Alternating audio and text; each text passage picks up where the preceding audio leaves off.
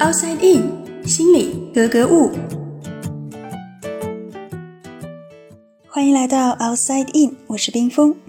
俗话说，人是铁，饭是钢。吃饭固然很重要，不吃饭我们会饿死。那么不喝水会怎么样呢？当然是会渴死。为了防止饿死，我们发展出了饥饿的功能；而为了避免渴死，我们的身体当然也必须要有一套机制来提醒我们要补水。这套机制就叫口渴。那么，口渴究竟是一个怎么样的过程呢？我们为什么会感觉到渴？大家可以回想一下，在什么样的情况下我们会特别想要喝水？可能是吃了很咸的东西，或者是运动完之后出了许多汗，这个时候我们往往会咕嘟咕嘟的喝很多水。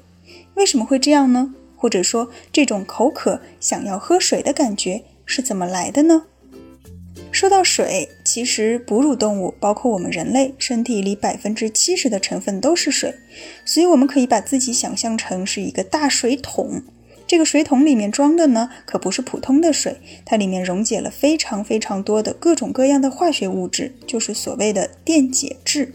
它在我们身体里面会互相组合，产生不同的化学反应，形成能量，满足我们日常生活的需要。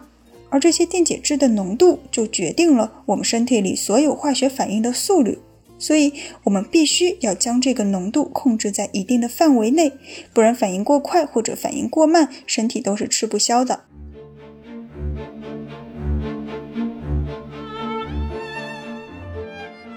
那要保持水桶内的液体浓度的平衡，我们就要首先了解一下水桶的构造。我们的身体可不是一眼就能够望到底的水桶。它除了外面的桶可以装水之外呢，里面还有一个一个很小的储水的区域，就是我们的细胞。在细胞的外面会有一层膜包裹着，这层膜很有意思，它可以让细胞内和细胞外的液体相互流动。但是有一个前提，只有水分子才可以自由的进出，其他的化学物质不容易穿过。所以我们也把这层膜叫做半透膜，有点类似于我们平时用的过滤网。好，那么接下来，如果我们往肚子里灌一大杯的盐水，看看会发生什么呢？我们知道食盐的主要成分是氯化钠，当我们吃了很咸的东西之后，身体里的钠离子浓度自然就会升高。但是它们都是在细胞外的，进不到细胞里面。那这样一来，细胞内外就会有一个浓度差，会把水分从细胞里面给吸出来。这个过程就类似于我们在凉拌黄瓜的时候，在黄瓜上会撒一些盐，过一会儿就去看黄瓜里面的水分就会自己跑出来。细胞脱水对于任何的生命来说都是相当危险的，所以当我们的大脑中特定的神经元侦察到身体里的细胞开始流失水分的时候，就会赶紧命令我们去喝水，并且在同一时间，我们身体的其他的器官也会立即启动保水计划。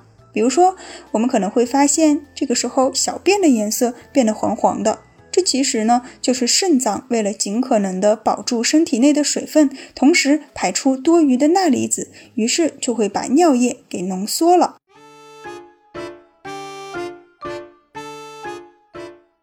那吃了咸的东西会口渴，我们把这种口渴叫做渗透性口渴。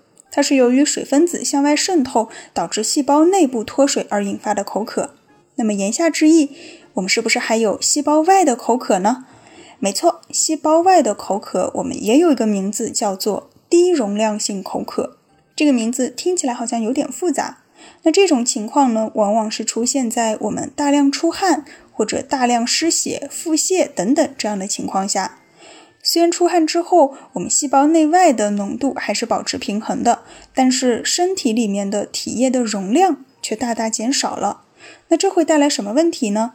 就是会让心脏往头部供血变得更加费力。为了避免脑供血不足，我们的身体就会释放出一些激素，比如说血管加压素和血管紧张素，来收缩血管，提高血压。但这仅仅只是救急的办法，我们总不能一直让血管收缩。长久的解决办法是什么呢？就是喝水了，或者更准确的说，是喝淡盐水。诶，我们前面说到吃了咸的东西会口渴，可是现在为什么又要用盐水来解渴呢？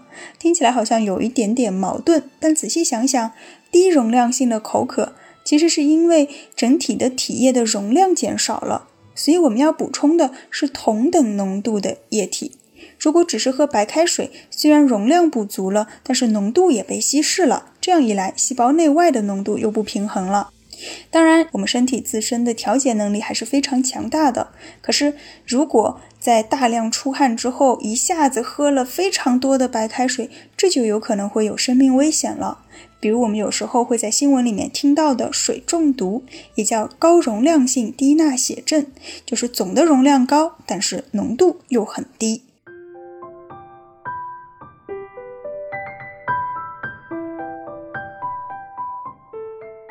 所以，口渴是一种什么样的感觉呢？它其实并不是我们单纯说的嘴巴干，因为我们的口腔始终是处于一个湿润的环境的。真正决定我们是不是口渴的，其实是我们身体里的各种化学物质的浓度，还有它们的容量。就像我们的体温会恒定在三十七摄氏度上下一样。这些化学物质的浓度，它们也会有一个稳定值。当偏离了这个稳定值，我们的身体就会通过各种方法来使它恢复到这个值。其实不仅仅是人类，其他的动物，包括植物，都会有自己的方法来保持体内的水平衡。比如说，生活在水里的海里，它们喝大量的水，吃潮湿的食物，同时它们也会排出稀释的尿液。而相比之下呢，沙漠动物沙鼠，它们可能一辈子都喝不了什么水，仅仅只能从食物当中来获取水分。那它们保持水分的方式就是排泄干粪便和浓缩尿液。同时啊，它们还会在地下钻洞，这样就可以凉快一些，避免大量出汗。而当它们呼气的时候呢，它们高度卷曲的鼻道也可以减少水分的流失。那再说回我们人类，我们人类是怎么做的呢？相对来说，人类就比较高级了。我们可以根据不同的环境来改变我们的策略。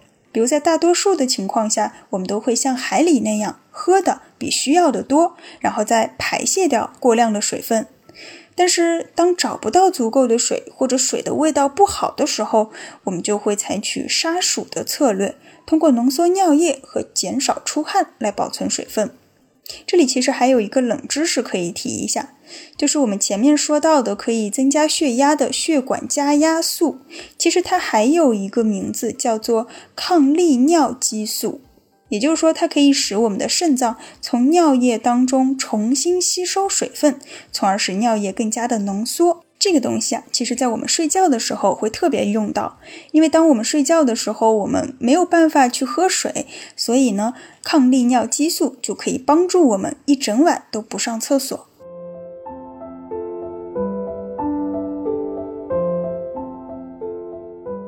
说，生命体自身的内部调节其实是相当有趣的。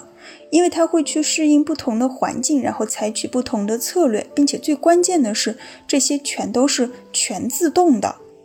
或许这就是我们说的生命力吧。不论是动物还是植物，都有着与生俱来的强大的维持生命的能力。